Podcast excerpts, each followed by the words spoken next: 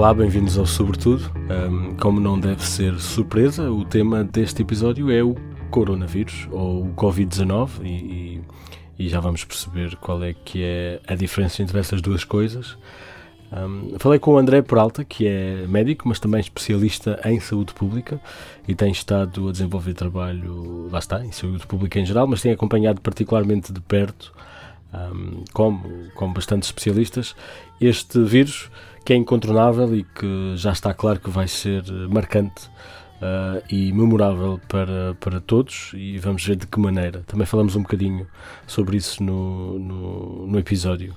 Um, falamos sobre vírus em geral, sobre este vírus em particular, como é que, uh, como é que nos afeta, como é que, que, que se transmite, que cuidados a ter, um, e, e, fiz mesmo perguntas muito concretas, porque às vezes a discussão está a um nível uh, conceptual e achei que era importante falarmos de, de, de dicas e de recomendações bastante específicas um, para, para lidar com o vírus uh, no dia a dia, antes ou depois de estar, de estar infectado. O episódio está cheio de informação importante, mas também um, acho relevante recordar algumas das informações e recomendações que estão a ser uh, partilhadas e que certamente já, já encontraram, mas nunca é demais relembrar. Um, isto é uma doença, o Covid-19 é uma doença que é causada por um coronavírus, o SARS-CoV-2, um, e cujos sintomas principais são a febre, a tosse e a dificuldade respiratória. Atenção que não é necessário ter todos estes sintomas, um, e também até é possível que hajam outros sintomas uh, que vos passam, que façam pensar que, que, que, estamos a falar de outra doença, mas uh, nada impede que hajam várias coisas a acontecer ao mesmo tempo. Uh, e portanto é preciso ter cuidado. Estes sintomas, um, se os tiver, ligue para a, a rede de saúde 24, em Portugal é 808 24 24 24, todos os países terão, terão um serviço semelhante. Um, e não se dirija ao hospital ligue primeiro, porque existe um protocolo muito particular para lidar com casos uh, suspeitos uh, e para impedir que depois também nos, nos misturemos com outras pessoas e, e potencialmente uh, as contagiemos. As recomendações são poucas, mas muito concretas. Lavar as mãos muito frequentemente e exaustivamente toda a área das mãos eh, entre os dedos e todos os dedos devem ser, nas unhas também, devem ser uh, lavadas com sabão, um, porque, porque lá está, uh, é fácil deixar passar algum pormenor e pode ser esse o pormenor uh, que, está, que está infectado ou que contém o vírus. Um, evitar tocar nos olhos, na boca e no nariz e em geral na cara, porque na verdade tudo isto está muito perto. Um, se for necessário tossir ou respirar, uh, uh, respirar certamente ou espirrar, um, cobrir a boca uh, e o nariz e, e, e, tossir ou espirrar para o interior do cotovelo, portanto a dobra interna do braço, um, que é para impedir que o vírus depois ande a flutuar e que chegue a outras pessoas. Um, também pode ser um pano. O importante é não deixar ninguém uh, ser, ser uh, afetado ou, ou, atingido por seja o que for que, que, sai do nosso sistema. E depois há uma coisa que é, que é também importante e que é muito difícil de ignorar, que é não sair de casa. Uh, vamos falar no próprio episódio sobre a importância da, do distanciamento social e por muito tentador que seja, é importante limitar ao máximo. Um, e estamos a falar de de ir para lá daquilo que é confortável, às vezes, um, não comunicar fisicamente com outras pessoas. Um, até porque, e lá está, no próprio episódio falamos sobre uh, os sintomas uh, e o tempo de incubação do, do vírus, uh, pode significar que uma pessoa sem sintomas já esteja afetado ou infectado e que possa contagiar. Portanto, é muito importante ter cuidado um, e estas três, e estas três digamos, medidas podem ser muito úteis. São, portanto, medidas importantes uh, a ter em conta e que vou adicionar também nas notas do podcast. Um, se calhar deixo uma oportunidade ou duas para aproveitar o que se puder este isolamento. Relembrar que está a acontecer o festival Eu Fico em Casa, em que acho que 77 artistas portugueses se juntaram para fazer lives nas suas redes sociais, a partir das suas casas ou do sítio onde estiverem, para que toda a gente possa possa consumir e, e, e ouvir uh, a, a, sua música, o que é, o que é uma iniciativa incrível uh, que eu recomendo. Uh, gostava também de recomendar podcasts portugueses e vou fazer isso nos próximos episódios, ao menos enquanto dura este isolamento. Vou começar com um podcast de que gosto muito, uh, ao qual não sou de tudo afiliado, uh, mas acho que é, que é um, uma boa companhia, porque também mistura música com, com, com pessoas a falar e pessoas que sabem uh, falar de música, e portanto gostava de recomendar o Rádio Difusão, que podem procurar nas principais plataformas e que é realmente interessante e que também às vezes ajuda a relaxar. Já sabem, o Sobretudo está nas redes sociais, também podem falar comigo para passar o tempo. Uh, Facebook, Instagram e Twitter, como uh, Sobretudo Cast. O site do Sobretudo é podcastsobretudo.pt, onde também podem um, ir ver todos os episódios que saíram até agora. Se calhar uma, uma boa recomendação é o episódio sobre saúde, que saiu uh, no início da primeira temporada e que também tem algumas dicas e indicações gerais uh, sobre saúde, mas que podem ser úteis nesta altura e podem ouvir também no Spotify, uh, embora o melhor seja mesmo, seja mesmo subscrever numa aplicação de podcast, porque assim recebem sempre a informação quando está disponível e os episódios também quando saem. Vemos então em breve, ouvimos então em breve, ouvimos então em breve e força aí. Já sabem, espero que o Sobretudo ajude a passar algum deste tempo. Até breve e espero que gostem.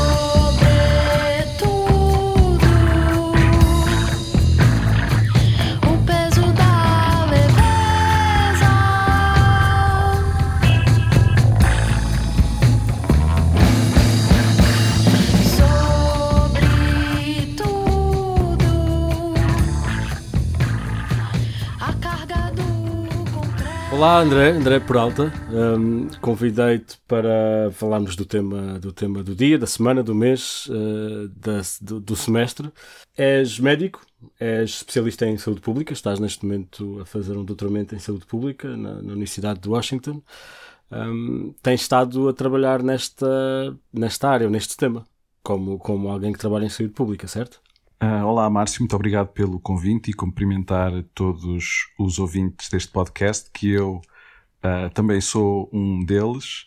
Uh, e a resposta é sim, de facto. Eu sou médico de formação, sou especialista em saúde pública, que são os médicos que fazem o controlo das, das epidemias. E desde que, desde que isto começou, no final, no início de janeiro, tenho vindo sempre a acompanhar como é que as coisas têm evoluído um, e tenho dedicado algum do meu trabalho também a, a criar ferramentas de monitorização da, da, da, epidemia de coronavírus em Portugal. Vamos começar, obrigado, vamos começar um bocadinho pelo início. Uh, antes sequer de falar do coronavírus, vamos falar dos vírus. O que é que é um vírus? Ou seja, é uma entidade biológica como um animal ou como uma bactéria? Não, eu penso que não é nada muito claro para quem não é especialista. O que é que é um vírus? Eu não sou, eu não sou virologista. Acho que para a população Pronto. geral é importante saber que um vírus é mais ou menos um pedacinho de material genético, pode ser DNA ou RNA. A diferença é que um tem duas cadeias, que é o DNA, e um só tem uma. Uh, e depois é envolvido numa, numa cápsula de proteínas, um, mas eles, a principal, a principal diferença é que eles não têm capacidade de se multiplicarem se não infectarem uma célula ou, ou outro, outro tipo de organismo. E é isto que distingue basicamente os vírus de outros, uh, de outros organismos.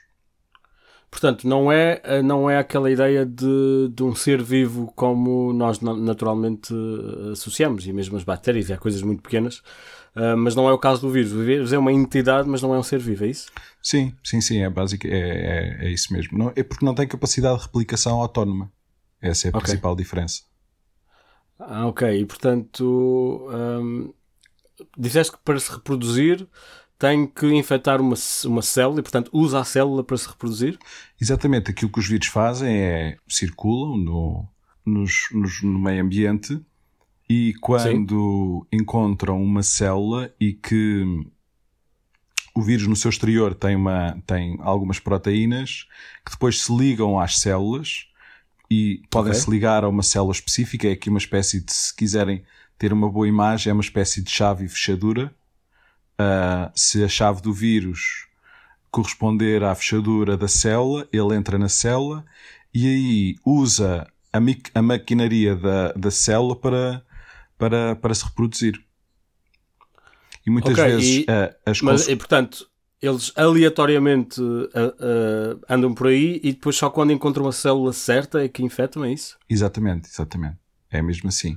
E muitas vezes o, a, consequência biológica de sermos infectados pelo vírus está relacionada com. Um, eles replicam-se muito naquela célula e a determinado ponto a célula fica, hum, fica estragada, não é bem este termo técnico, sim, mas. Infectada, vá. Sim, sim, sim, sim. E, e, e ok, mas.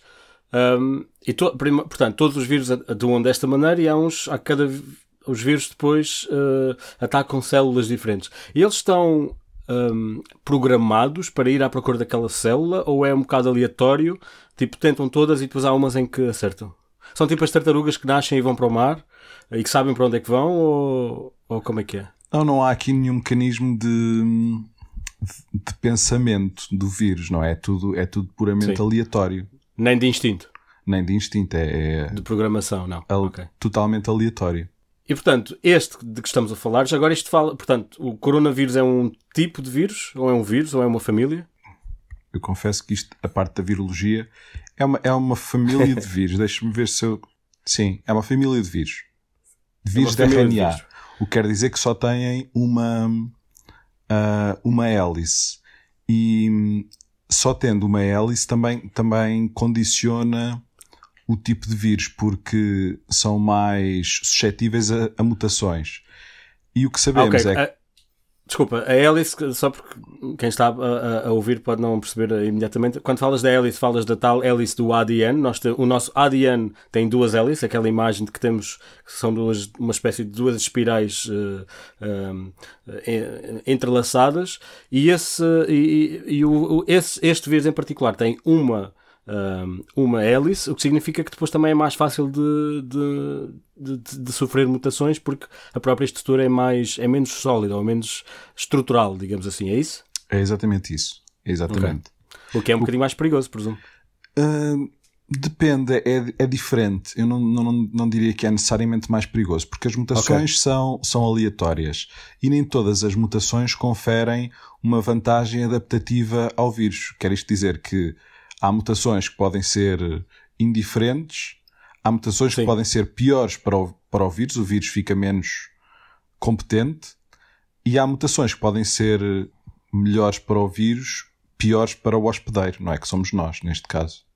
Sim, por exemplo, acho que, acho que pronto, está, está, muita gente a, a, a, associar ou a comparar esta, esta pandemia com, a, com aquilo que foi chamada a gripe espanhola em 1918, e lembro-me de ter lido que o próprio vírus uh, mudou para ser menos, uh, uh, e já me corrigi se estiver errado, para ser menos uh, perigoso para, o, o, para quem, o, quem estava infectado, porque também assim estava a matar toda a gente e para ele próprio não era, não era, não era bom, porque assim estava a matar o, o, o host, digamos assim. Quem, quem, quem, é um pouco essa a forma de pensar. Se nós pensar, vamos, acho que há aqui uma, uma comparação que é útil nós fazermos, que é a capacidade que o vírus tem de se transmitir pessoa a pessoa e a capacidade Sim. que o vírus tem de matar a pessoa.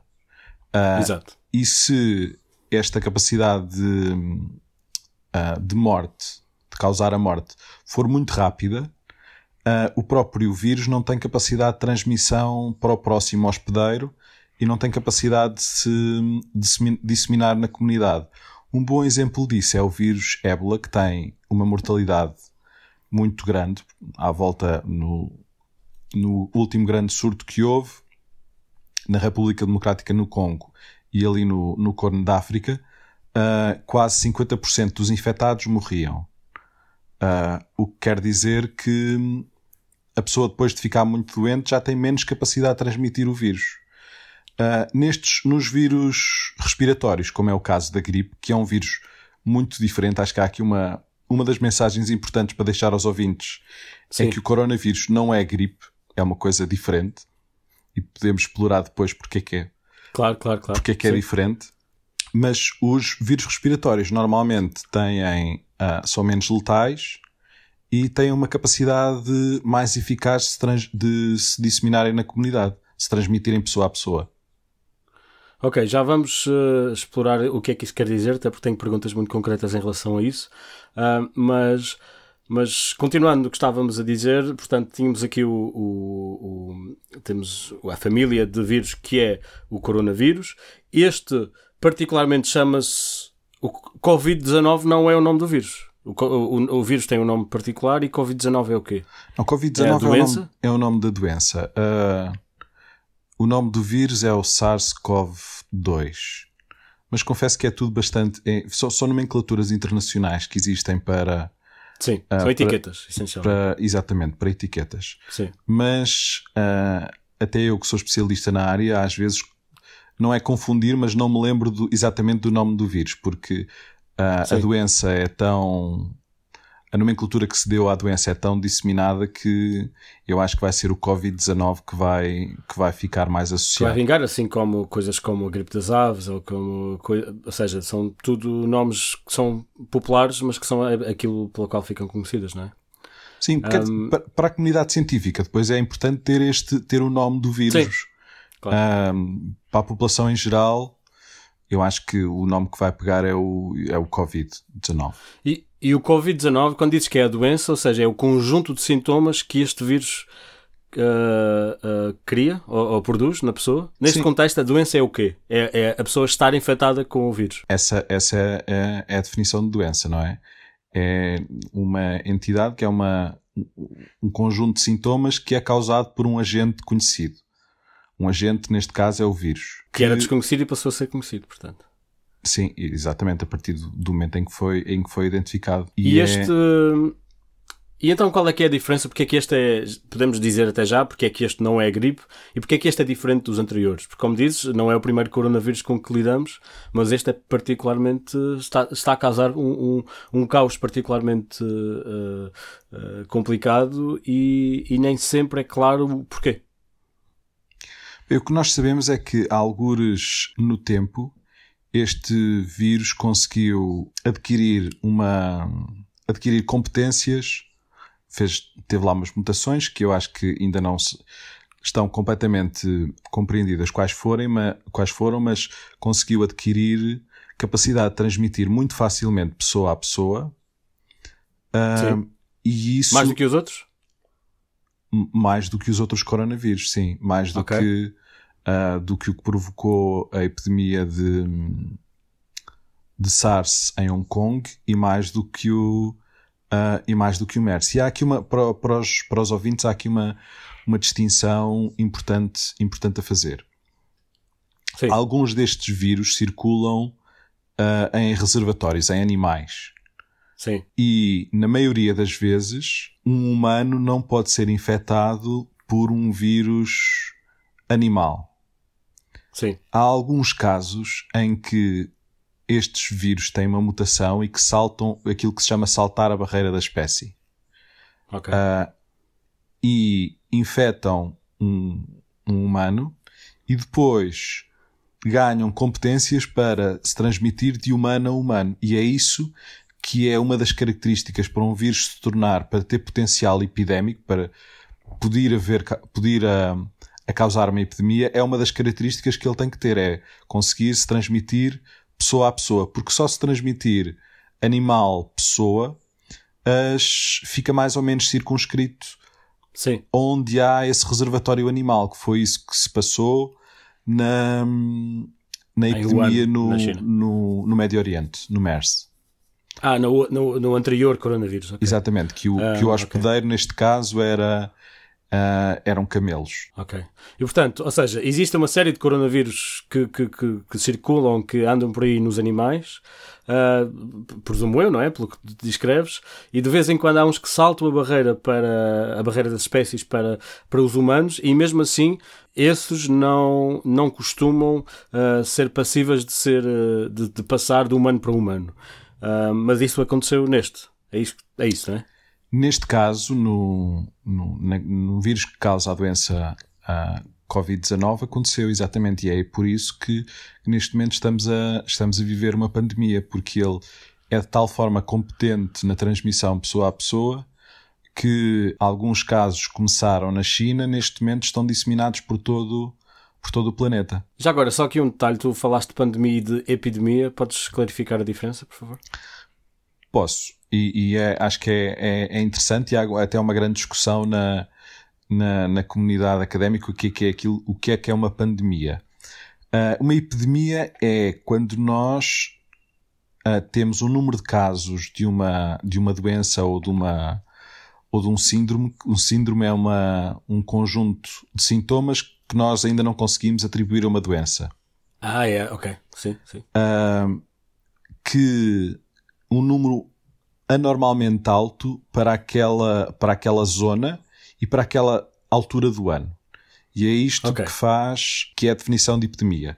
Uma pandemia é um termo que foi cunhado pela Organização Mundial de Saúde, em que uh, está, ou estava pelo menos definido para a gripe, onde há transmissão generalizada, portanto, onde há transmissão humano a humano da, do vírus em mais do que dois continentes. Mais do que dois continentes, ok. Ou seja, sim. Ou seja, inclui este elemento de internacionalização.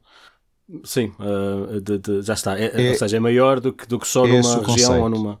Okay, é esse okay. o conceito. Okay. Dando, vou dar um, dar um exemplo concreto. Não, não sei se os ouvintes se lembram, mas em 2014 houve uma epidemia de ébola no, no Corno da África mas ficou circunscrita àquela região do globo. Sim. Uh, e por isso nós dizemos. Não foi uma pandemia. Nós dizemos que é uma, que é uma epidemia. Okay. Há 11 anos atrás houve uma pandemia de um novo vírus da gripe que era o H1N1, em que uh, começou num sítio do globo e rapidamente se expandiu para, todas as, para todos os continentes. E é o que estamos agora a observar com, com o coronavírus.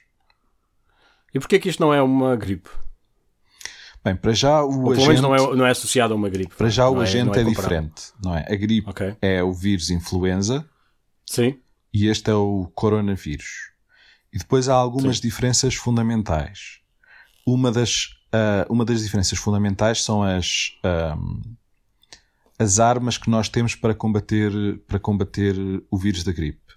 Temos a vacina, um, que é uma das armas mais eficazes em saúde pública, porque protege indivíduos saudáveis de adquirirem a doença. Sim. E depois temos antivíricos, que são uh, medicamentos que impedem a replicação do vírus, lá está, uh, não deixam o vírus multiplicar-se dentro da célula e que atenuam sintomas graves nos indivíduos já infectados se uh, fizerem um antivírico, a probabilidade de virem ter uma, uma complicação grave é, é menor. Uh, okay. E portanto, recapitulando, temos a parte da, da vacina e do, uh, e do antivírico, e depois as próprias características do vírus são, são um pouco diferentes, porque a agressividade do coronavírus, principalmente para pessoas de maior idade é muito maior no coronavírus do que na gripe. E quando se fala de agressividade, fala-se do quê? Do, do, do, do, nível de reprodução? Agressivi é agressividade, este não é o termo, o termo, o termo técnico é letalidade. Portanto, é okay. depois da pessoa estar infectada, que proporção uh, de pessoas é que morre por, por, por essa infecção? Ou seja, letalidade é o número de pessoas que morrem depois de estarem infectadas e, e a mortalidade é o número de pessoas que morreram por causa disto de toda a população. É isso? Só para criar aqui esta distinção. Porque às vezes também é usado, uh, e até há pouco tempo até eu também usava, a mortalidade às vezes era usada do modo como letalidade, mas não é a mesma coisa. Sim, a mortal, porque, porque normalmente a mortalidade tem no denominador a população, a população geral e, e, e neste caso a letalidade tem os, os infectados. Exato, ok ainda está para ver qual, qual é que será o real impacto da, da mortalidade. Sim. Aquilo que pois, nós, pois, claro, claro. Nos, no, no início da epidemia, que, o que sabíamos uh, era que numa a gripe sazonal, num ano, Sim. tinha um, um maior número absoluto de pessoas que morriam por gripe do que, uh, do que por coronavírus. Com a evolução uh, pois, claro. da epidemia como está, acho que é, enfim, acho que é especulativo dizer se uh, será, será maior ou, ou, será, ou será menor. Sim, sim. Um, acho que para, para os ouvintes é, é, importante também aqui duas mensagens, duas mensagens principais. Claro. Apesar de, de tudo, a maioria das pessoas que têm uma infecção que apanha coronavírus tem sintomas muito ligeiros. Uh, e uma pequena percentagem de, de, das pessoas que têm coronavírus vão precisar de cuidados hospitalares. E depois desse, okay. uma percentagem ainda menor tem necessidade de cuidados intensivos e uma, e uma proporção desses ainda menor vem a falecer por, uh, por coronavírus. E diz-se diz muito desde o início que, que existem efetivamente grupos de risco que têm a ver com a idade e são as pessoas de idade bastante avançada. Isso continua uh, a verificar-se?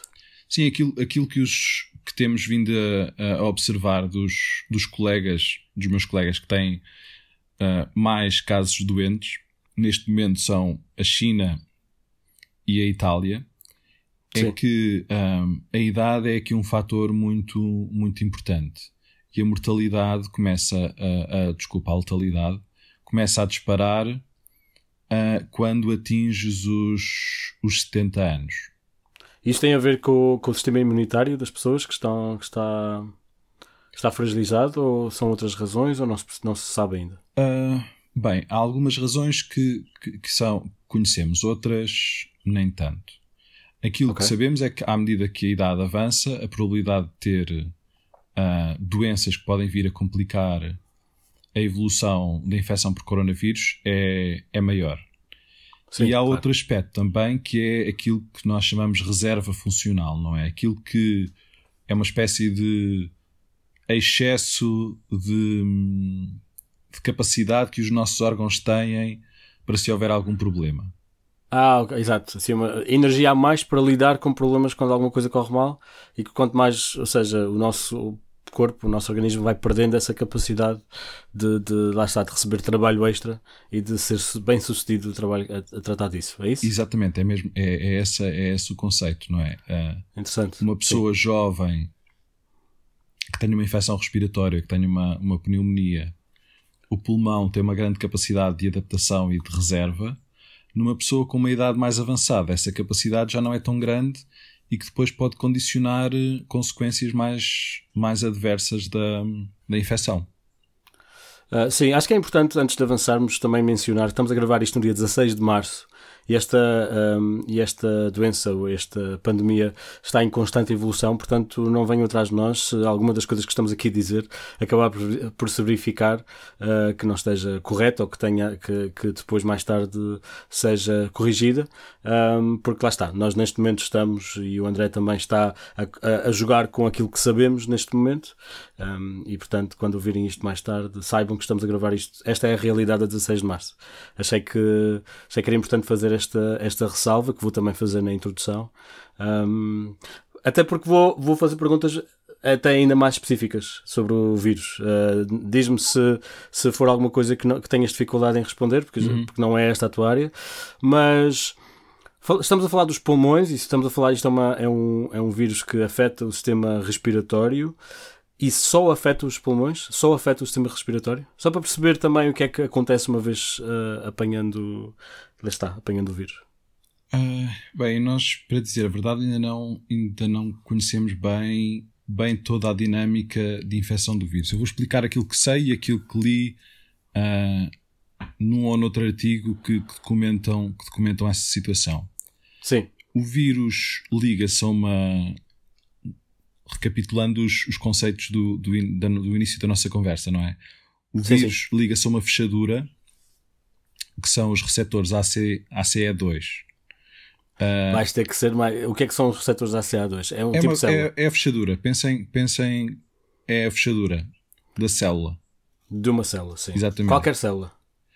Há diferentes tipos de células têm, concentra têm um número de fechaduras diferentes. Ok, ok. Há Faz células sentido. que têm sim, mais sim. fechaduras, portanto são mais permeáveis à entrada do vírus, há outras que têm, que têm menos. Ok. No, no sistema respiratório, há realmente uma quantidade de, uh, de fechaduras que permite com que o vírus se ligue e depois comece a multiplicar no sistema respiratório. Mas há também outro, outras células onde existem estes, uh, estes receptores. Ah, ok. Obrigado, isso é importante também porque às vezes é importante simplesmente visualizar aquilo que está a acontecer. E já agora, aquela que, o, já toda a gente viu a imagem do, do vírus e eu presumo que as chaves que depois encaixam nessas fechaduras são aquelas, os, os, os digamos, os bracinhos que saem daquela esfera que, que estamos todos a ver uh, na imagem do, do coronavírus, é isso? É isso mesmo, aqueles, aqueles vírus são as, são as chaves. Uh, são umas, umas Sim, glico... eles usam umas... aquelas, aqueles apêndices para se agarrar, portanto, depois às células. São umas glicoproteínas, uh... uma mistura de, de proteínas com, uh, com açúcares que, que, faz, que faz exatamente isso. É uma chave de entrada okay. na, na célula. Muito obrigado. Isto, isto ajuda a clarificar. E lá está. Também ninguém vai trabalhar uh, em, em, em, decisões académicas e clínicas com base neste, neste episódio, mas ao menos vamos temos todos uma ideia uh, na nossa cabeça daquilo que está a passar. Um, isto já foi bastante coberto. Um, mas se calhar só porque estamos a falar do vírus, relembra um bocadinho o que é que, o que, é que aconteceu aqui. Uh, já falaste em geral que os, os coronavírus costumam estar nos, nos, nos animais. Podemos só uh, relembrar o qual é que é um bocadinho a história de, deste vírus, pelo menos desde que passou dos animais para os humanos até o estado em que estamos agora? Bem, aquilo que nós sabemos foi que, alguns no início uh, de janeiro, um médico chinês na cidade de Wuhan reportou uh, um número anormal de pessoas com uma pneumonia atípica. Uma pneumonia atípica é aquilo que os médicos o nome que os médicos usam para descrever um tipo especial de, de pneumonia. E ainda não tinham um agente, ainda não sabia qual é que era o, o agente, ou a bactéria ou o vírus, ainda não sabia de nada. Depois, okay. com passado alguns, alguns dias, veio-se a verificar que era um vírus, um coronavírus. E à medida que se foram, uh, que se foram testando mais pessoas, descobriu-se que uh, este vírus já estava disseminado, disseminado na comunidade. E muito rapidamente, naquela cidade, o número de casos cresceu de tal forma que uh, suplantou até a capacidade do sistema de saúde de responder uh, e rapidamente se expandiu uh, a, outras, a outras cidades chinesas e depois a outros, a outros países. Mas para nós, para nós termos ideia de, da rapidez de evolução dos, dos números, a situação que vemos agora uh, em Itália, que tem um, uma, quantidade, uma quantidade de casos bastante expressiva, há um mês, há um, há um mês eles tinham 10 casos. Portanto, pois. Num contexto de, de epidemia, o número de casos e a sua dispersão geográfica, num curto espaço de tempo, uh, é radicalmente diferente. Ok, ok. Um, e, e à partida a tendência é continuar a crescer, não é? No, no momento atual em que estamos, a, é, é a tendência é de continuar, é do vírus continuar a expandir-se em diferentes, em diferentes áreas geográficas. Uh, a Europa, neste momento, é um foco uh, grande da, do Covid. A África e a América do Sul têm, têm menos casos, mas pro, provavelmente daqui a um mês a situação será muito diferente. Sim, seja como for, ainda se sente que estamos no, numa fase ascendente disto, seja como for, não é? Isto claramente não está perto do fim. Não, nem, nem, nem, nem sabemos quando é que será, quando é que será o fim, o fim da epidemia. Aquilo que podemos dizer é exatamente aquilo que, que disseste, uh, é que estamos numa fase de crescimento uh, de novos casos, um aumento do número, uh, do número de novos casos. Aquilo que, que temos que tentar fazer é diminuir a velocidade de aceleração, diminuir Sim. o número de, de novos casos. E há algumas. É chamada curva, não é? Exatamente. E qual é que é e porquê é que precisamos de fazer isto em primeiro lugar?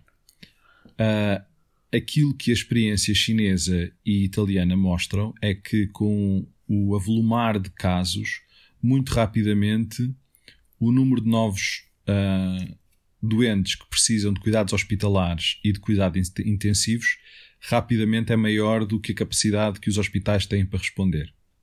Pois.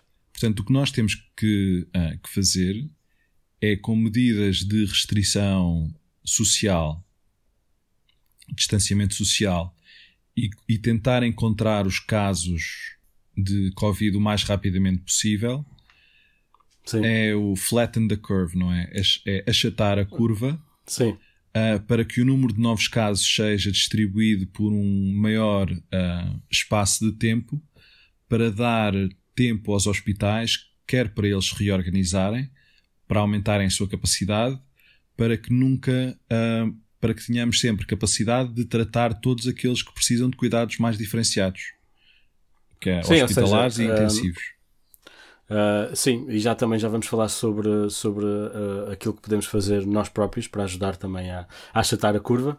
Mas antes vamos falar só desta imagem da curva. Portanto, a curva uh, estamos a falar do número de infectados, portanto, quando ainda estamos naquela fase em que o número está a aumentar e, portanto, está a subir.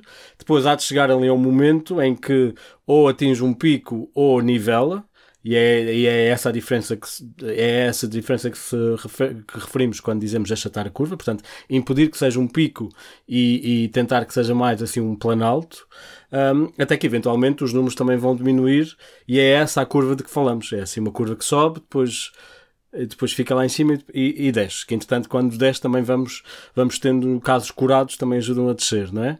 Uh, e portanto, quando, porque essa ideia de flatten the curve e, e, e achatar a curva um, anda a circular e, pode não ser clara, lá está. É impedir que que o pico seja um, um lá está, um pico e que, e que a tendência seja a ser um planalto, porque isso também permite que mais pessoas, uh, durante mais tempo, sejam tratadas uh, em vez de ter, termos que lidar com, com um número muito grande uh, em, pouco, em pouco tempo.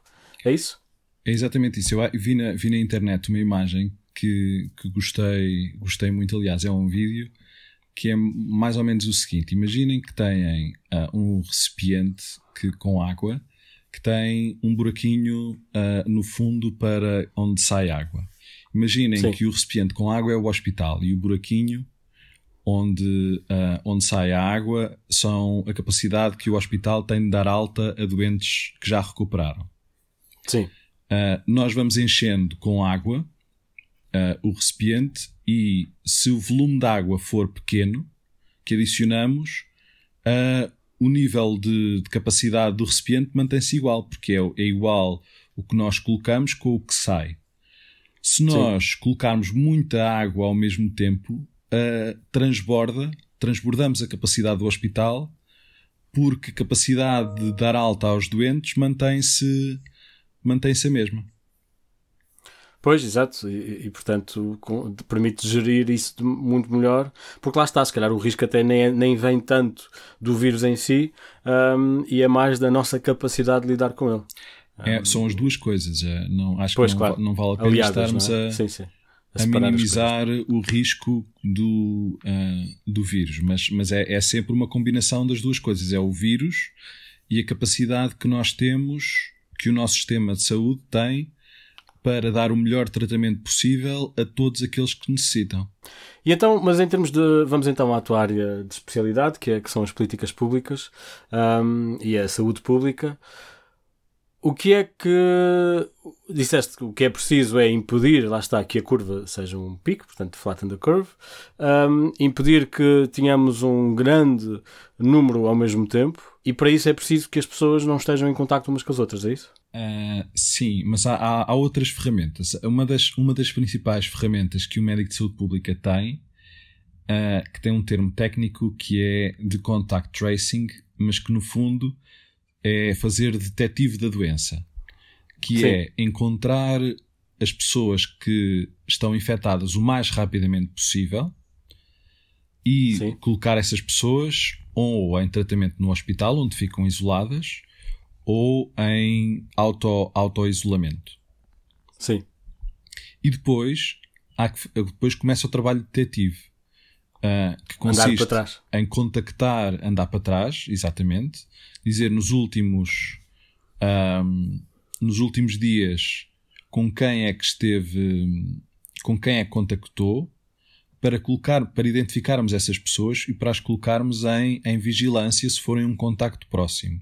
Imaginem que partilham a mesma casa ou partilham o mesmo, o mesmo escritório ou que fizeram uma viagem muito prolongada de carro durante o mesmo tempo, são um contacto próximo e, portanto, ficam em vigilância uh, que pode ser ativa ou passiva. A ativa é o médico ou o profissional de saúde ligar uh, uma vez por dia, perguntar se tem sintomas, como é que está. A passiva é se a pessoa uh, desenvolver sintomas para ligar, uh, neste caso, uh, no caso português, à linha de saúde 24. O SMS okay. 24. Esta é uma, é, uma, é uma ferramenta e é muito, é muito útil para nós conseguirmos controlar epidemias. Aquilo que nos dizem é que nós precisamos de conseguir identificar os casos mais rapidamente possível e conseguir ter até 80% dos contactos destes casos monitorizados.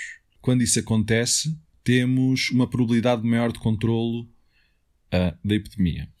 Para além disso, e foram aquelas Sim. medidas que foram impostas uh, mais recentemente, sabemos que o distanciamento social também ajuda a diminuir a transmissão, a transmissão do vírus. E aqui o distanciamento social inclui, uh, como, como, como já se verificou, uh, o fechar escolas, o restringir uh, o acesso a eventos que juntem um número muito grande de pessoas, os mass gatherings, concertos, esse tipo de, de eventos.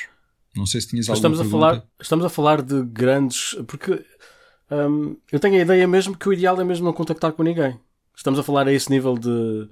Porque eu também vejo que sim, que há, há bastantes indicações no sentido de evitar contactos de, com, em grupo ou pessoas, uh, muitas pessoas no, no mesmo sítio. Onde é que é o equilíbrio aqui? Bem, eu não, não ser estrito senso, não, não contactar com ninguém, uh, deixávamos ter uma sociedade funcionante e não Mas é era... é tentar ao máximo ou uh, ir falar com uma pessoa não é. Como é que é? Eu acho que, eh, eh, enfim, acima de tudo, nós temos que estar atentos àquela. Porque elas, eh, as, as próprias recomendações também vão mudando com muita. Claro, claro. Uh, com muita rapidez. É estar atento àquilo que são os comunicados, quer do governo, quer do Ministério da Saúde, quer da DGS, e tentar seguir essas uh, as recomendações que uh, variam muito, variam muito de acordo com a profissão da pessoa, com com os hábitos. Com, exatamente, com, com, os seus hábitos para, para pessoas podem, pode, ter uma, pode ser uma disrupção da sua atividade de vida diária muito grande, para outras talvez, talvez nem tanto, para pessoas que tenham facilidade de fazer teletrabalho hum, torna-se torna -se, torna -se um pouco mais fácil. Porque há aqui uma coisa, uma coisa que se calhar é importante ter em conta que é, hum, não sei se é particularmente característico do Covid-19, mas os sintomas duram algum, demoram algum tempo a aparecer. E isso faz com que, uh, teoricamente, no extremo, podemos estar rodeados de pessoas que já estejam infectados sem o saber. É isso? Uh, algumas mensagens importantes para, para os nossos ouvintes. A média, desde que a pessoa é infectada até desenvolver sintomas, são 5 dias. E isto já é informação bem consolidada. Até começar a desenvolver, a mostrar sintomas, certo? Exatamente. E é uma média. Okay.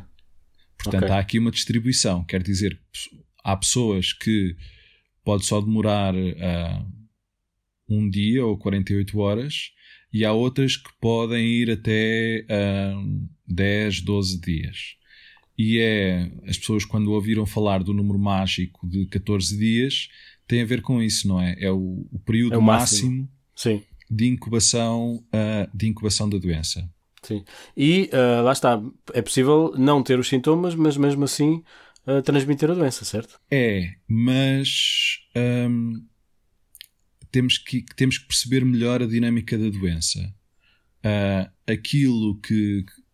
as informações que parecem ser as mais recentes e as que parecem apontar que melhor caracterizam a dinâmica do vírus é que a pessoa pode, nas, num período de tempo curto antes de desenvolver sintomas, pode já conseguir contactar, contagiar outra, outras pessoas. Pois. Uh, portanto, imaginem que a pessoa é infectada num dia e, passado 5 dias, começa a desenvolver sintomas. Provavelmente, a uh, 12 horas ou um dia antes de desenvolver sintomas, pode já estar. Ok. Uh, pode já ter capacidade para. Um, para infectar outras pessoas. Mas aquilo que nós sabemos também é que a maior capacidade de infectar outras pessoas é quando já se têm sintomas. Ok. E daí uma Sim. mensagem importante para, para todos, se tiverem sintomas, para uh, seguirem o protocolo uh, que, está, que está definido e para, e para protegerem os outros, para se auto-isolarem. Ah, sim, porque lá está. É, é, no extremo, ou em teoria, é possível haver o contágio antes de mais, é possível, em teoria, haver pessoas que se vão contagiando umas às outras sem que nenhuma tenha tido os sintomas até aí. Porque isso depois, como é uma cadeia, portanto, esse risco também acho que é importante manter.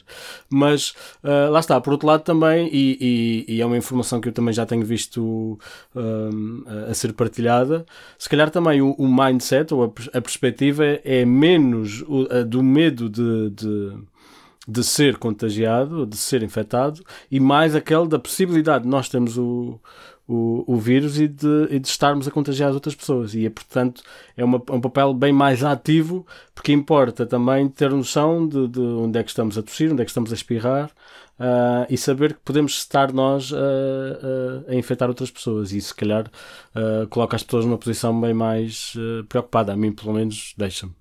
A mensagem é exatamente esta: é que nesta, para nós conseguirmos controlar a, a epidemia, temos, todos temos um papel a cumprir. E esse papel passa por, em primeiro lugar, por observar as recomendações que são feitas uh, pelas, pelas instituições que nos governam e ter hábitos que nos protejam a nós mas também protejam os outros, a nossa comunidade, e a nossa comunidade começa também pela nossa família, que protejam uh, quem está à volta de nós de vir a ser infectados se nós eventualmente estivermos desenvolvermos a uh, desenvolvermos doença. Portanto, todas estas pequenas alterações aos nossos hábitos são muito relevantes para conseguirmos controlar para conseguirmos controlar esta epidemia, nomeadamente a lavar as mãos mais, com mais frequência, espirrar para a prega interna do, uh, do cotovelo, se for o caso.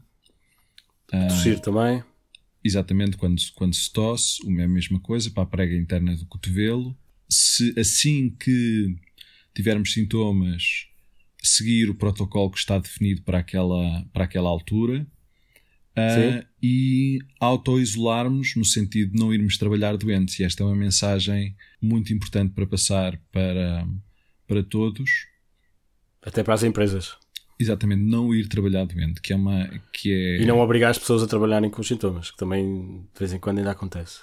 Exatamente. Um, e aqui a responsabilidade, a responsabilidade é do trabalhador e também da, uh, da empresa, que quem está com sintomas que não vá, não vá trabalhar. Até porque muitas vezes é, é, é contraproducente, porque parece que se ganha ali um dia de, um dia de trabalho, mas depois, se houverem mais casos de doença nessa, uh, nessa empresa, perdem-se mais, claro. uh, mais dias de trabalho. Eu tenho aqui algumas questões muito particulares e, e, e vou fazer-tas um, se calhar baseado na tua experiência ou naquilo que tens, tens lido, mas também podem dizer que não sabes ou que não se sabe ou que é impossível saber. Mas, por exemplo, já falaste dos, dos conselhos gerais, e acho que isso é importante, uh, importante também uh, repetir. Um, uh, lá está, lavar as mãos, lavar as mãos muito, ou seja, lavar todas, todas as mãos, visualizar, imaginar que o vírus está lá, mas não sabem onde. Portanto, é preciso lavar tudo e, lá está, tossir eh, quando é preciso, ou espirrar quando é preciso para, para, para um lenço ou para o interior do casaco, de maneira que aquilo depois não chega a ninguém.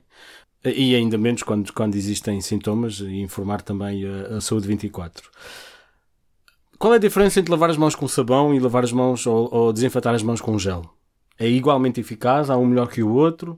É só uma questão de portabilidade do gel? O gel, se tiver uma, uma, uma solução alcoólica, é, é também eficaz na, para, evitar a, propagação, para, para, evitar a propagação, a propagação do vírus. Mas só se for eh, baseado em álcool? Porque há uns que não são. Eu acho que para, para, para nesses casos aquilo que eu, que eu remeto é sempre para seguirem as orientações das, uh, da Direção-Geral de Saúde. Há imensos okay. uh, produtos okay. uh, no mercado e a Sim. DGS tem recomendações muito concretas sobre okay sobre que produtos é que, é que são mais indicados.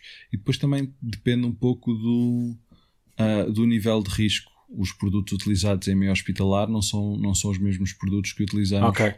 nas, nas nossas casas. Mas uh, o lavar a água com sabão é uma recomendação inclusive da DGS e funciona também. Sim, lavar. Qualquer lavar. tipo de sabão? Sabonete? Gel de banho? não, não estou a testar, é só para saber eh, quão concreto podemos ir.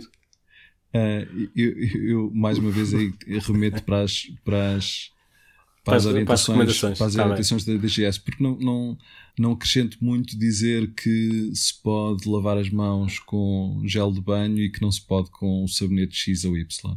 Ok, ok, ok, ok. Um, sabes se faz diferença lavar as mãos com água fria ou água quente? Que eu tenho conhecimento, não o agente, que, aqui o, o sabão ou o álcool é, é aquilo que tem atividade uh, biocida, não é? Aquilo que vai matar uh, o, vírus. o, vírus. e não tanto a, a, temperatura da água. E sangue, suor e lágrimas, outros, outros uh, fluidos, outras, outras partes do corpo. é claro que, ou seja, torna-se claro que, que excreções respiratórias podem trazer o vírus Sabemos se no sangue, no suor, nas lágrimas ou mesmo por transmissão sexual existe alguma informação, alguma investigação nessa, nesse sentido? Aquilo que sabemos até agora e aquilo que está bem consolidado na, no conhecimento científico são as, são as secreções respiratórias. São pequenas gotículas Sim. que ou inspiramos essas pequenas gotículas diretamente ou essas pequenas gotículas podem ficar em alguma superfície e depois nós, quando tocamos nessa superfície, levamos uh, as mãos um, à cara, nomeadamente à boca ou aos, aos olhos, e há aí uma ponte, uh, uma ponte de contacto. Todos os outros, todos os outros meios eu desconheço, posso, pode eventualmente já haver boa evidência científica sobre, sobre esses meios de transmissão, mas, mas desconheço. Sim, um, e, e, e, lá está, falaste da, dos olhos, da boca e, e também já, já se tem dito do nariz, ou seja, tem a ver com a entrada no sistema. Portanto, tem a ver com esta, com este, digamos, estas falhas na pele, digamos assim, que permitem que o vírus entre no nosso sistema. É isso?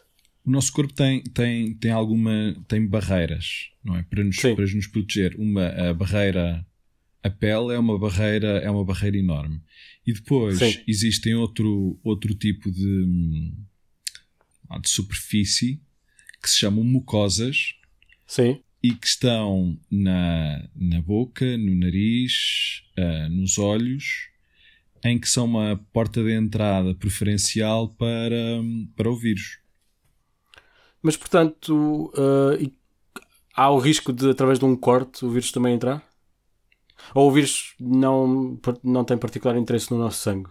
Ou não, ou não há investigação também sobre isso? Se calhar estou a fazer demasiadas perguntas, mas eu faço as perguntas e depois logo vemos, não é?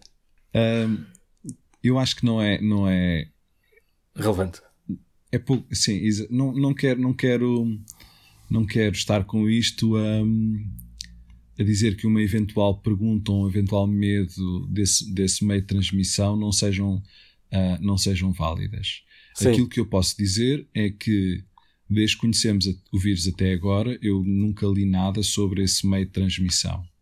Ok. Uh, okay. E que uh, a maior preocupação deve ser a transmissão por um, através das vias respiratórias. Sim, e falaste das superfícies, é, é, conhecido que o vírus sobrevive muitas horas e determinado, em, em determinados materiais. Um, consegues dar alguma informação? Sei que são às vezes até 12 horas, se for no caso de, de aço, aço inoxidável, acho que é o máximo. Um, mas é isso, não é?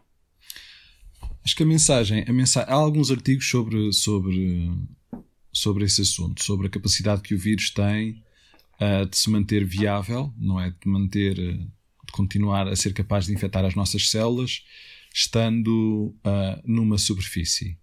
Eu acho que a mensagem principal são dois tipos. A, a, realmente a superfície parece a ter alguma a ter alguma influência e neste caso superfícies como uh, superfícies metálicas ou um, de plástico parece que aumentam a capacidade do vírus se manter se manter viável. Se são 3 horas ou se são 3 dias, ou são nove pois, dias. É irrelevante, até porque não se sabe há, há quanto tempo é que lá está. Portanto, um... é só ter noção de que pode, pode estar, não é? De que existe esse e, risco. Sim, exato. E daí a importância de lavar as mãos e de não levar as mãos à cara. Pois, lá está. E, e de coisas tão simples como utilizar um multibanco, não é?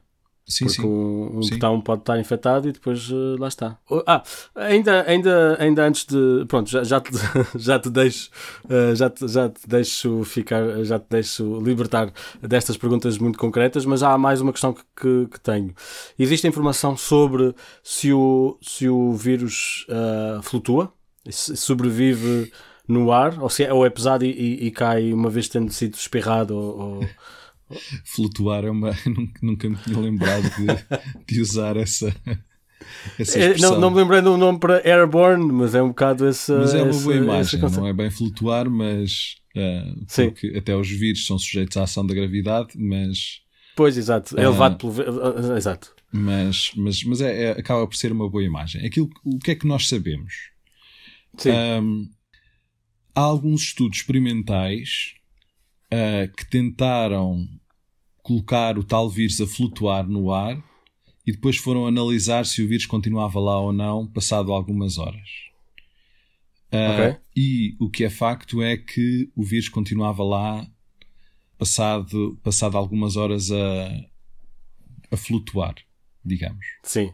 Ou a ser uh, levado pelo, pelo Mas sim, a mensagem principal é que esses estudos foram feitos em condições uh, experimentais, não é? Utilizou-se uma máquina para vaporizar, para vaporizar o vírus.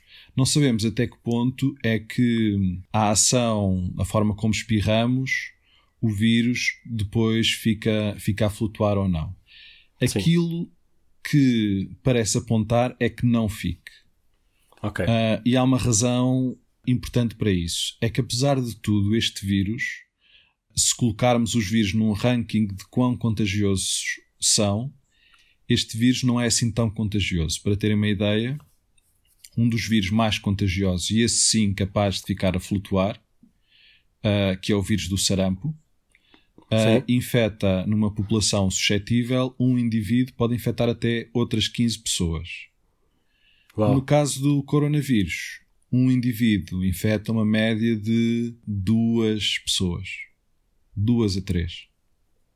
Ok, e depois eu, eu, um dia depois pergunto o que é que, o que, é que afeta estes números, mas aí já vamos mesmo entrar em detalhe e, e não sei se é isto que as pessoas querem, querem ouvir deste, deste episódio.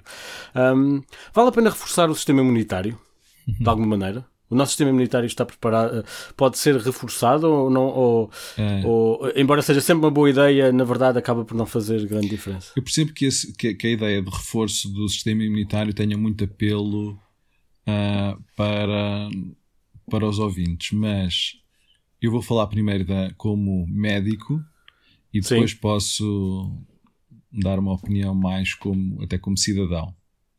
Uh, como médico há aqui uma, há uma distinção importante, que é as pessoas que têm um sistema imunitário a funcionar e as pessoas que têm um sistema imunitário mais débil. E há algumas okay, doenças boa. que debilitam, uh, que são conhecidas por debilitar o sistema imunitário. Sim desde uh, cancros até o próprio tratamento para, para o cancro. A SIDA, famosamente. Exatamente, o vírus do HIV. Ou o HIV, desculpa. Sim. Uh, são conhecidos por debilitar o sistema, o sistema imunitário. Ou pessoas que tenham, por exemplo, uma doença autoimune e que estejam a fazer uma quantidade uh, grande medicamentos que possam fragilizar o, medicamento, o, o sistema imunitário. É essas pessoas, pessoas com um sistema imunitário uh, débil, digamos assim. Exatamente. Assim. Essas pessoas que comprovadamente têm um sistema imunitário uh, mais enfraquecido estão em maior risco de vir a ter complicações se forem infectadas com o vírus. Uma pessoa que seja saudável, o conceito de reforço do sistema imunitário para mim é um pouco. ok eu, na verdade, não sei o que é que isso quer dizer. Um pouco esotérico. Pois, é, ok. Há, okay. Há, no entanto, há algumas medidas gerais uh, que nós sabemos que uh, reforçam Ajuda. a saúde no geral, nomeadamente ter uma, uh, ter uma alimentação equilibrada e diversificada, fazer exercício físico. Nós sabemos que são atividades que potenciam a saúde mas não te consigo dar nem alimentos concretos, nem receitas mágicas que façam uh, okay. reforço do, do sistema imunitário. Ok, portanto não é, não é, não é o foco de, então desta conversa, tudo bem, eu percebo, uh, e, e, ainda bem que se também ajuda a, a, clarificar aqui um bocadinho, não, não, não vamos comer laranja por causa da vitamina C para combater o, o coronavírus. Mas, laranja, enfim, a, a, laranja é ótima. E está, exato, exato. está neste Mas não é, não é isso que vamos está que, que vai, que vai é uma, tratar. É exato. um alimento sazonal, portanto, esta é a melhor altura para. Temos as melhores laranjas agora, portanto, acho uma ótima ideia comer laranjas. Não. Uh, o conceito e o link direto de comer laranjas e reforço do sistema imunitário não o posso é fazer. É menos claro. Ok. Então, mas imaginemos, salvo seja, que apanhamos a doença. Um, Antes de mais, existe um teste já para se saber se a pessoa tem, está infectada? Já, já existe um teste. O teste já existe há, há já quase desde o início da uh, que foram, foram detectados casos na China e, e, o teste já, já é feito em Portugal em diversos, em diversos hospitais. E o teste permite saber se uh, o vírus se está a replicar ou não no, no nosso sistema, no nosso corpo. É exatamente okay. isso. Ok, e, e, já agora o teste olha para, para o quê? É um teste a quê? O teste basicamente o que faz é, é amplificar uh, o, o, material genético do vírus. Ah, ok. Portanto, reconhece o, o material genético e depois procura uh, e amplifica para identificar, ok. E então, mas imagina que uma pessoa apanha, o, apanha uh, ou seja, passamos da fase da prevenção para a fase da vamos ter que lidar com isto. Já falámos dos sintomas e os sintomas são ah, podes recapitular, até porque pode ser que tenha havido alguma atualização entretanto. O que é que, o que, é que podemos considerar que são os sintomas claros e às vezes não tão claros da, do, do Covid-19? Os sintomas normais são de uma infecção respiratória uh, superior, não é? Que é aquilo que nós chamamos de ter tosse, é um sintoma importante. Ter febre. Alguma tosse em particular? Tosse, no geral. Ok. Com catarro, sem catarro? Uh, Aquelas que vêm dos pulmões, nem por isso? Acho que não é, não é, é tosse. É okay, a pessoa que okay. se, se, se, achar que tem tosse, esse é, é um, uh, um sintoma. Depois, febre. Uh, okay. Pode dar também uh, dores musculares, dores musculares generalizadas e dificuldade respiratória. Portanto, a pessoa sente que tem falta de ar. Uh... Portanto, nariz não afeta muito. Portanto, nariz entupido. Uh, pode acontecer. Pode, acho que, não é, acho pode, que é importante pode. dizer que não pode acontecer, até porque pode estar, podem estar a acontecer várias coisas ao mesmo tempo na pessoa, não é? Mas pode não é acontecer. é Exatamente. clássico. E... Não é clássico, não é. é e... E uma mensagem importante é que não é preciso ter todos os sintomas. Pois, exato. Não é preciso ter estes sintomas todos. Pode ter só tosse, pode ter febre e tosse, uh, pode ter uh, febre e falta de ar. Mas para alguém com, lá está, alguém como tu de saúde pública, como é que se navega esta, esta, esta problemática que é estares a dizer às pessoas para, para se identificarem se tiverem sintomas, quando os sintomas são iguais a, a, a, a pelo menos constipações e gripe? Isso imagino que seja um problema para vocês ou não? Bem, aquilo, o, o que há a fazer é, a mensagem é, quando se identifica que tem sintomas, uh, seguir, seguir o protocolo. E okay. depois, nesse protocolo, há um determinado, há uma série de perguntas que são específicas para, para o coronavírus, em que identificam se uma probabilidade de a pessoa estar, okay. uh, estar ou não infectada. Um, Mas qualquer um destes sintomas, a pessoa deve o quê? ligar para a saúde 24? Exatamente, deve ligar para a saúde 24 e depois na saúde 24 fazem uh, fazem o seu encaminhamento a partir daí, que pode uh, significar ter um contacto com um profissional de saúde para ser testado. Uhum. Uh, depois depende de, do fluxograma que é seguido. E quando é, que, quando é que devemos ir às urgências? A partir de que ponto é que devemos sair de casa e ir para as urgências? A mensagem, mais uma vez, é uh, seguir as recomendações da, da Direção-Geral da Saúde. Okay. Uh, e a recomendação, até à última vez que eu, que eu vi, era ligar para a linha de saúde 24 em caso, em caso sintomas. de sintomas. Ok. Ok, isso é importante, isso é muito importante. Portanto, um, a mensagem é não ir às urgências. Como é que se evita contágio quando se habita com mais pessoas? É possível? É possível. E uh, uh, eu tive hoje a conversa com alguns colegas e essa uh, a DGS publicou algumas recomendações uh, nesses casos e eu recomendo a todos os que nos estão a ouvir para irem ao site da DGS e verem lerem esse esse documento em detalhe. Vou tentar pôr aqui no, na, na, informação e, do episódio. E que, saiu, okay. e que tenho ideia que saiu hoje. Ok.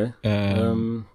E que dá algumas recomendações muito práticas sobre uh, sobre o convívio, sobre a coabitação com, uh, com uma pessoa que esteja infectada. Mas as recomendações, as recomendações gerais são as mesmas, não é?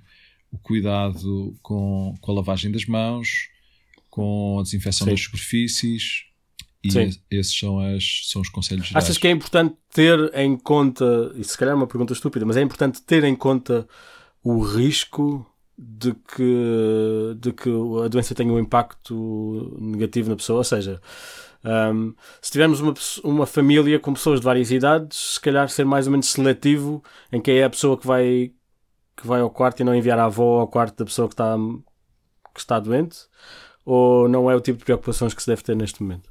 Uh, bem, aquilo que eu. O sentimento de nós querermos proteger o número máximo de pessoas uh, que possamos infectar deve ser geral, não é?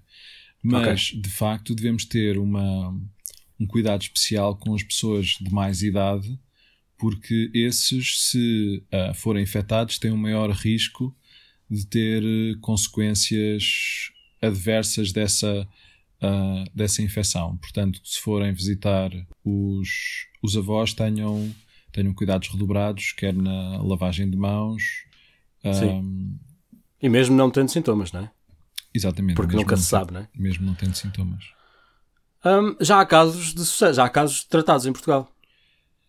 Tenho ideia que há três indivíduos recuperados, sim. Ok. Um, esta doença é tratada ou é curada? Uh, aquilo que nós podemos oferecer neste momento ainda não há nenhuma, uh, nenhum medicamento que, que tenha ação específica para, para este coronavírus. Uhum, o que, que, é que isto quer dizer? Se nós se lembrarem da nossa conversa no início, para a gripe tínhamos um medicamento que impedia a replicação do vírus. Sim. Para, para o coronavírus ainda não temos. Há um medicamento em testes, uh, mas ainda não, está, ainda não está aprovado. E também ainda não há vacina. E ainda está em desenvolvimento. Há alguns, alguns bons candidatos a vacinas, mas provavelmente só daqui a 12, 12 uh, um ano, um ano e meio é que poderemos ter, é que poderemos ter uma vacina. Sim, isto é importante também para as pessoas perceberem, e se calhar podes, podes também ajudar-me nisto, que é não dá para ter uma vacina de hoje para amanhã, porque há, existe uma série de testes que têm que ser feitos e é preciso dar tempo aos testes para fazer efeito. Um, e só depois então é que se pode dizer que se pode usar uma vacina em humanos, não é? É esse o problema. Em, em primeiro lugar, é preciso encontrar a receita da vacina, não é? Sim, claro, claro, uh, claro. E, já, e a receita pode funcionar ou não mas Sim. há algumas receitas que se pensam que, pode, que podem funcionar. E depois, Sim. no que toca a vacinas, nós temos que ter um cuidado especial porque são um, administradas a pessoas saudáveis.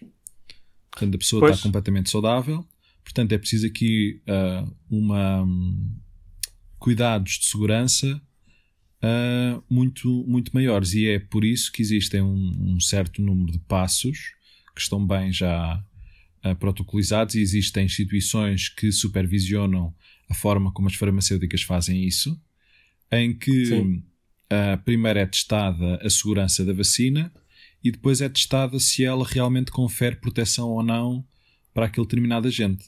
Pois, e, exato. To, e, e todo este processo acaba por ser um pouco, uh, um pouco moroso, mas é melhor termos a certeza que temos uma vacina que é segura e eficaz.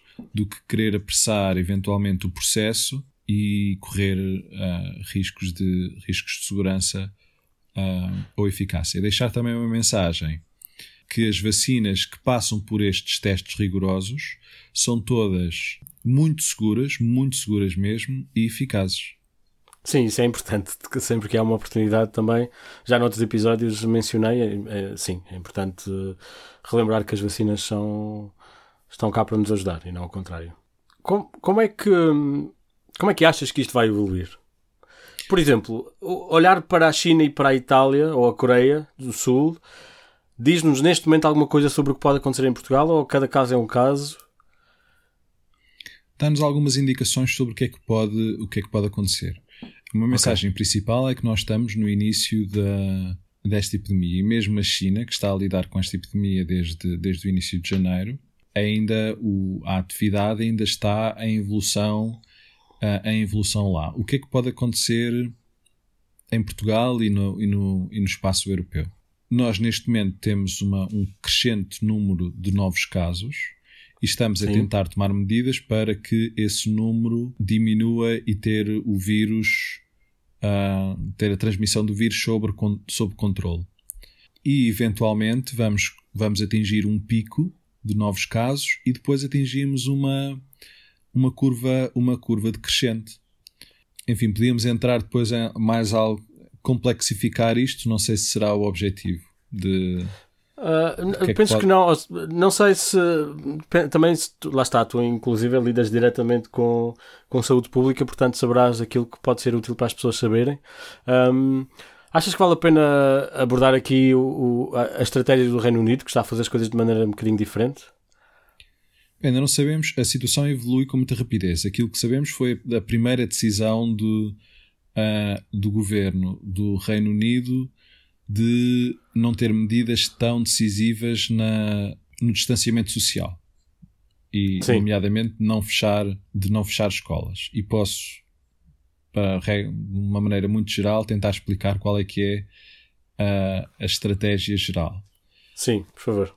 E parte do pressuposto que uh, uma quantidade grande da população será, uh, será infectada e isso não se consegue, não se consegue controlar.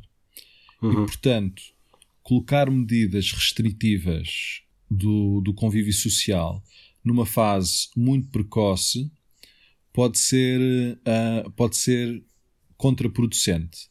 E o que eles querem Sim. fazer é esperar até que haja um número de casos que já esteja a colocar em stress o sistema de saúde e para depois, para depois impor restrições à sociabilização, não é? Fechar escolas e, e, outros, e outras medidas uh, restritivas da, da liberdade. Mas esta é uma estratégia muito arriscada porque pressupõe que há um controlo uh, dos movimentos da epidemia Sim. que muitas vezes pode não ser pode não ser pode não ser verdade. E, e como como as epidemias têm numa fase da epidemia têm um crescimento exponencial rapidamente de um dia para o outro o sistema de saúde pode ficar pode ficar sobrecarregado. E se lembrarem as medidas uh, que nós colocamos em prática hoje só daí uma semana é que tem efeito. Portanto nós para planearmos as respostas, temos, que ter, temos sempre que planear com sete dias de avanço. Eles não, eles não, contam também com aquilo que se chama o, a imunidade do rebanho, ou a herd immunity, que é a ideia de depois de termos um, um grupo uh, que, é, que será imune uh, à, à doença, e isso também pressupõe, um, e já me podes dizer se, é, se, está confirmado ou não, que esta doença, uma vez tendo passado por ela, a pessoa fica imune, mas uh, o, que, o que eu também li é que, lá está, eles contam que um grupo de pessoas saudáveis uh, fique imune à doença de maneira a depois proteger as pessoas que, estão, que seriam mais vulneráveis um, que, que, seriam resguardadas no, intro, no interior desse, desse, desse rebanho, digamos assim, de pessoas saudáveis e imunes, uh, de maneira ao, ao, ao vírus não chegar, que é o que se faz também com as, com as vacinas para as pessoas que não podem apanhar vacinas. Um, é um princípio que também que se assume se a comunidade em geral está vacinada, aquelas pessoas que não podem, não podem um, ser vacinadas estão protegidas porque estão rodeadas de pessoas uh, uh, que não deixam passar, que não deixam passar as doenças. Uh, conceito, é um pressuposto que também está em jogo aqui?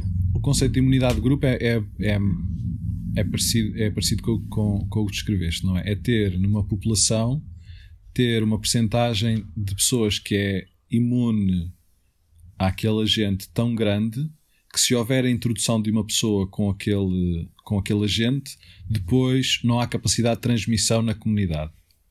Exato. Um, e isso é um conceito muito usado, muito usado em vacinas. Exato. Nós precisamos ter uma proporção grande da população vacinada e por isso imune para que, se por exemplo, se tivermos, no caso do sarampo, se tivermos a introdução de um caso de sarampo, ele depois não origina outros casos, fica, fica circunscrito àquele caso único. Sabemos se, este, se o Covid-19 ou se, o, se este vírus se este coronavírus um, resulta em imunidade depois da pessoa ter sido infectada? Estudos recentes apontam que pelo menos dá uma imunidade de curto prazo. A imunidade de longo prazo ainda não se sabe como é que será. Ok. Mas a estratégia do Reino Unido parte do pressuposto que é muito difícil controlar o vírus e que uma grande proporção da população uh, entrará em contacto com o vírus. Uh, Seja como for. Exatamente. E do que sabemos da dinâmica uh, deste, deste vírus é que a maior parte terá um quadro uh, ligeiro, não é? Uma, aquilo que vulgarmente chamamos uma constipação, e que uh, uma pequena percentagem dessas que têm uma constipação, uma constipação por coronavírus, diga-se, vai precisar de cuidados hospitalares e depois uma pequena percentagem vai, vai precisar de, de cuidados, de cuidados intensivos. Mas okay. acho, que, acho que há aqui uma quase sobranceria do governo uh, britânico em pensar que conseguem controlar todas as etapas as etapas da epidemia. Dito isto, o Reino Unido tem provavelmente a comunidade científica que estuda e que faz modelos de previsão de epidemias mais, mais dinâmica que existe. Provavelmente são as equipas do Reino Unido, de Londres, alguma outra equipa de, John Hopkins nos Estados Unidos, portanto, eles têm realmente académicos que percebem muito sobre, sobre, sobre dinâmicas de epidemias e tem havido uma discussão bastante interessante onde os académicos se opõem às medidas que foram tomadas pelo, pelo governo britânico okay. de uh, as medidas de, de combate à epidemia. Mas eu presumo que a decisão também seja de algum modo uh, um, informada por especialistas. Também não sim, seria sim, irresponsável, irresponsável a esse ponto. Eu acho, ok, só. Sim. Eu acho que há aqui. Um, há, há certamente muitos especialistas que estão a, que estão a, a dar a aconselhamento ao governo britânico. E depois sim. também há a questão do. Há aqui um trade-off económico. Pois, exato, uh, exato. Que a mim, como médico, enfim, não é. Sim. A minha preocupação não é a economia, é só salvar o máximo número de pessoas Uh, mas algumas destas medidas têm um impacto negativo na economia. Um, só aqui um pormenor. Como é que se sabe que esta. Ou seja, os casos que estão curados, digamos assim, ou que, uhum. ou que já ultrapassaram, o que é que isso significa? É o vírus desapareceu? O vírus está num nível tão baixo que já não, não infeta ou já não agride? Um, uh, o que é que isso quer dizer? Eu não tenho a certeza qual é o protocolo que Portugal está a utilizar. Eu até há, nos, nos Estados Unidos, na cidade, o hospital onde eu um, que eu estou afiliado, o que faziam é faziam uma dupla, faziam duas análises. A Sim. tal análise que amplifica o material genético do vírus, e se essas Sim. duas análises viessem negativas, o doente era considerado recuperado. Uh, e, e, negativo essas... significa não se encontra o vírus no corpo? Exatamente, não, se, não, okay. se, não encontras, mesmo depois de amplificares, não encontras okay. material genético uh, do vírus. Isso dá uma boa indicação que a pessoa não tem capacidade de infectar outras, outras pessoas já. Pois, sim. Ok, André. Um, tens algumas considerações e recomendações finais? Alguma coisa que não tínhamos falado? Algum recurso que, que, que possa ser uh, útil ou interessante? Um, alguma, algum conselho final que, que queres deixar antes de nos irmos embora? A uma recomendação final é de manter a calma e o espírito, e o espírito positivo. Nós, nos próximos uh, dias e semanas, vamos continuar a ter um aumento do número de novos casos que nos pode, que nos pode assustar pelo volume e pela pressão que colocam no, uh, no sistema de saúde, mas deixar uma palavra de confiança uh, aos nossos, das instituições e dos nossos profissionais de saúde que trabalham todos os dias para oferecer os melhores cuidados de saúde possíveis aos portugueses e que há que ter confiança que vamos ultrapassar este momento que é extraordinário e que é difícil porque altera as nossas, as nossas vidas, mas vamos ultrapassá-lo. Acho que fica muito bem como mensagem final. Eu também estou, estou relativamente otimista. Acho que também isto tem, tem sido interessante também como uma perspectiva uh, sociológica e perceber de que maneira as pessoas estão a lidar com isto. E agora também existem iniciativas para, para aproveitar que está toda a gente em casa e há, e há artistas a fazer música das suas casas e a emitir pela internet e as pessoas a interagir pelas janelas. E acho que, acho que claro, do modo objetivo e do modo que não, que não sem pensar no lado negativo da coisa, que é bastante grande, um, até, até vai, vai até traz algumas coisas interessantes e sem dúvida que vai, vai mudar muita coisa do modo como vivemos e como interagimos e vai ficar na história. Estamos a viver a história neste momento. Um, André, um prazer. Muito obrigado por teres acedido a conversar comigo. Imagino que estejas um, a, até estejas um bocadinho ainda com, com jet lag e imagino que estejas também uh, assoberbado de toda esta informação e tudo, tudo aquilo, os, os, os pedidos que deves estar a ter. Agradeço-te e, e, e, pronto, e, e, obrigado por teres ajudado também a dar um bocadinho a perceber uh, ao, ao, público do sobretudo o que é que se anda a passar, o que é que podem, o que é que podem fazer, aquilo que podem esperar um, e muito obrigado. Eu é que agradeço, o prazer foi meu e uh, mais uma vez parabéns por, uh, pelo, pela dinamização do podcast e continuarei, continuarei a ser um ouvinte atento. Obrigado. Obrigado.